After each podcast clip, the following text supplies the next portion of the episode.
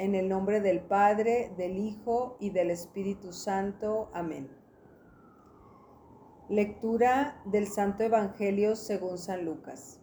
En aquel tiempo caminaba con Jesús una gran muchedumbre y él, volviéndose a sus discípulos, les dijo, Si alguno quiere venir conmigo y no está dispuesto a renunciar a su padre, a su madre, a su mujer y a sus hijos, hermanos y hermanas, e incluso a sí mismo, no puede ser discípulo mío. El que no carga con su cruz y viene detrás de mí, no puede ser discípulo mío. Si uno de ustedes piensa construir una torre, no se sienta primero a calcular los gastos y ver si tiene para acabarla. No sea que si pone los cimientos y no puede acabar, todos los que lo vean se pongan a burlarse de él, diciendo, Este comenzó a edificar y no pudo terminar. O si un rey está en guerra contra otro, no se sienta antes a considerar si puede enfrentarse con diez mil hombres al que le va a atacar con veinte mil. Y si no puede, cuando el enemigo aún está lejos, enviará una embajada para negociar la paz. Del mismo modo, aquel de ustedes que no renuncia a todo lo que tiene, no puede ser discípulo mío. Palabra del Señor. Gloria a ti, Señor Jesús. Hola, ¿qué tal? Mucho gusto en volvernos a encontrar en este espacio de palabras de vida. Les habla Cristina Tobar de Verbunda y Monterrey. Es muy probable que quienes coincidimos en este espacio de fe, escucha de la palabra, en algún momento nos hemos sentido atraídos por el seguimiento de Jesús. Ya sea porque lo has heredado de tu familia o porque alguien, alguien te dio testimonio de Jesús, de su amor, de su misericordia y te contagió la fe, o simplemente porque recibiste la gracia, ahora sí que gratuitamente y totalmente eh, en tu corazón de una forma especial. Sea como sea, estamos aquí porque hemos, hemos sentido que la luz de Jesús se ha encendido y brilla, quizás a veces más, a veces menos, pero brilla y está iluminando nuestra vida. Por eso el Evangelio de hoy se dirige a nosotros. Eh, de hecho, en el Evangelio, en Lucas 14, del 25 al 33, en este primer versículo 25, es lo primero que centraba mi oración.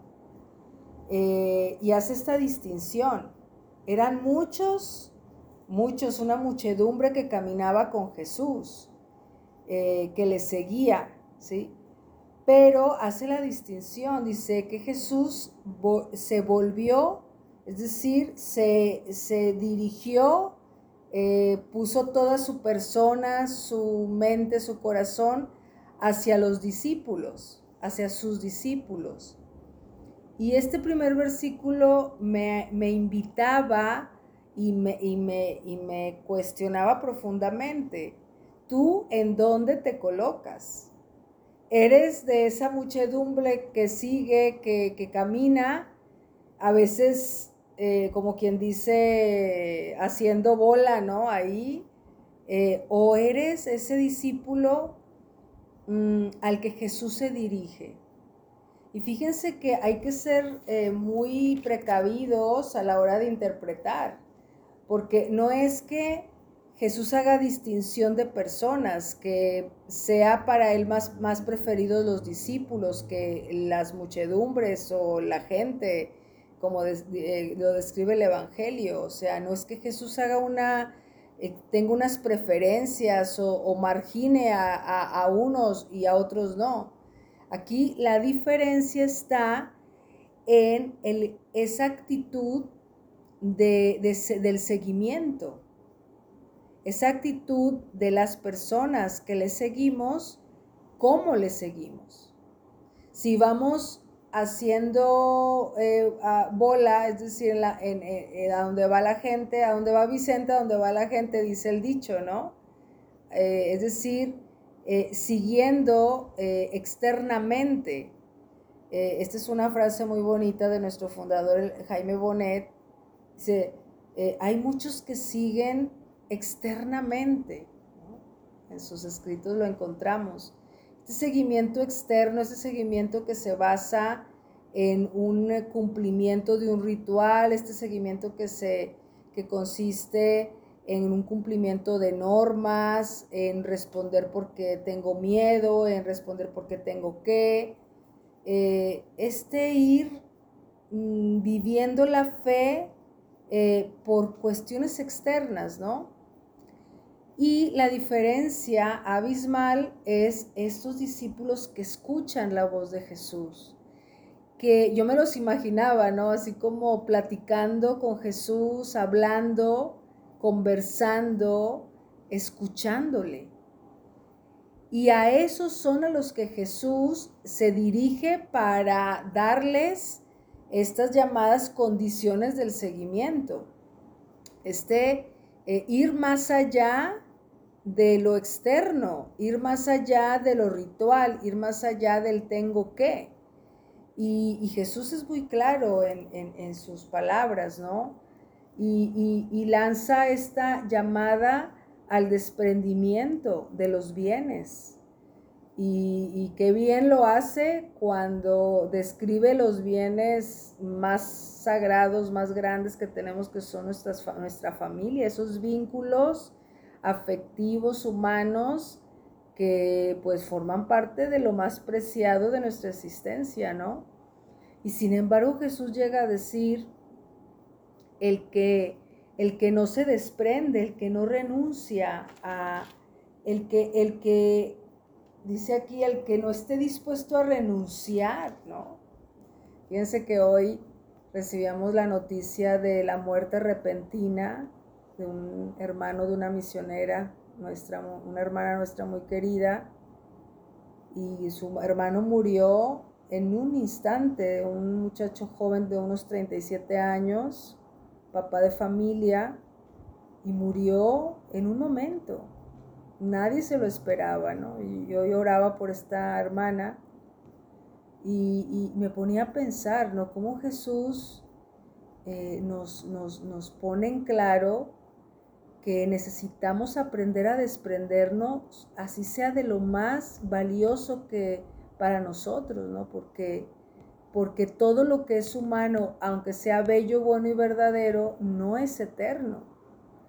Por eso Jesús habla de amarle más a Él que a nuestras familias. No es porque eh, quiera que excluyamos o marginemos o, o nos Mm, o rechacemos, ¿no? O sea, estos vínculos, para nada, para nada, sino que mm, ordenemos eh, nuestra vida, haya un orden, como San Ignacio eh, nos invita, ¿no? A, ordenar la vida según Dios. Y ordenar la vida según Dios significa que Él tiene el primer lugar. Nos referimos al primer mandamiento, ¿no? el primer lugar, pero no porque lo demás no sea eh, importante, es porque si le tenemos a Él, vamos a poder vivir esos desprendimientos naturales, debidos, que la vida nos, nos, exige tarde o temprano. Eh, porque todo lo que tienes, todo, todo, todo, lo humano que tienes, todo lo vas a perder tarde o temprano. Y esto de verdad que cómo nos cuesta este, llegar a entenderlo. Yo, como a mí ya se me murieron mi papá y mi mamá eh, muy recientemente, eh, la pérdida de estos seres queridos tan preciados, ellos sí que tienen el primer lugar en mi vida a nivel humano, eh, los pierdes y, ya no están. Y, y, cómo le haces para afrontar este dolor, esta, esta separación? Por eso Jesús nos habla de la cruz, de la cruz como la condición del seguimiento. Necesitamos aprender a integrar el dolor y el sufrimiento que nos conlleva y nos, nos implica lo que es el desprendimiento para poder vivir e, e, esta, este seguimiento de Jesús. Solo Él nos puede sostener en estas pérdidas, en, esta, en este desvincularnos de lo que es humano. Por eso, pues pongámonos en manos de nuestra madre para poder vivir este seguimiento fiel, este seguimiento, como Jaime también decía, eh, este seguimiento lo más de cerca posible porque esa es la llamada de Jesús, a que ocupemos ese lugar de discípulos que escuchamos y que seguimos de cerca.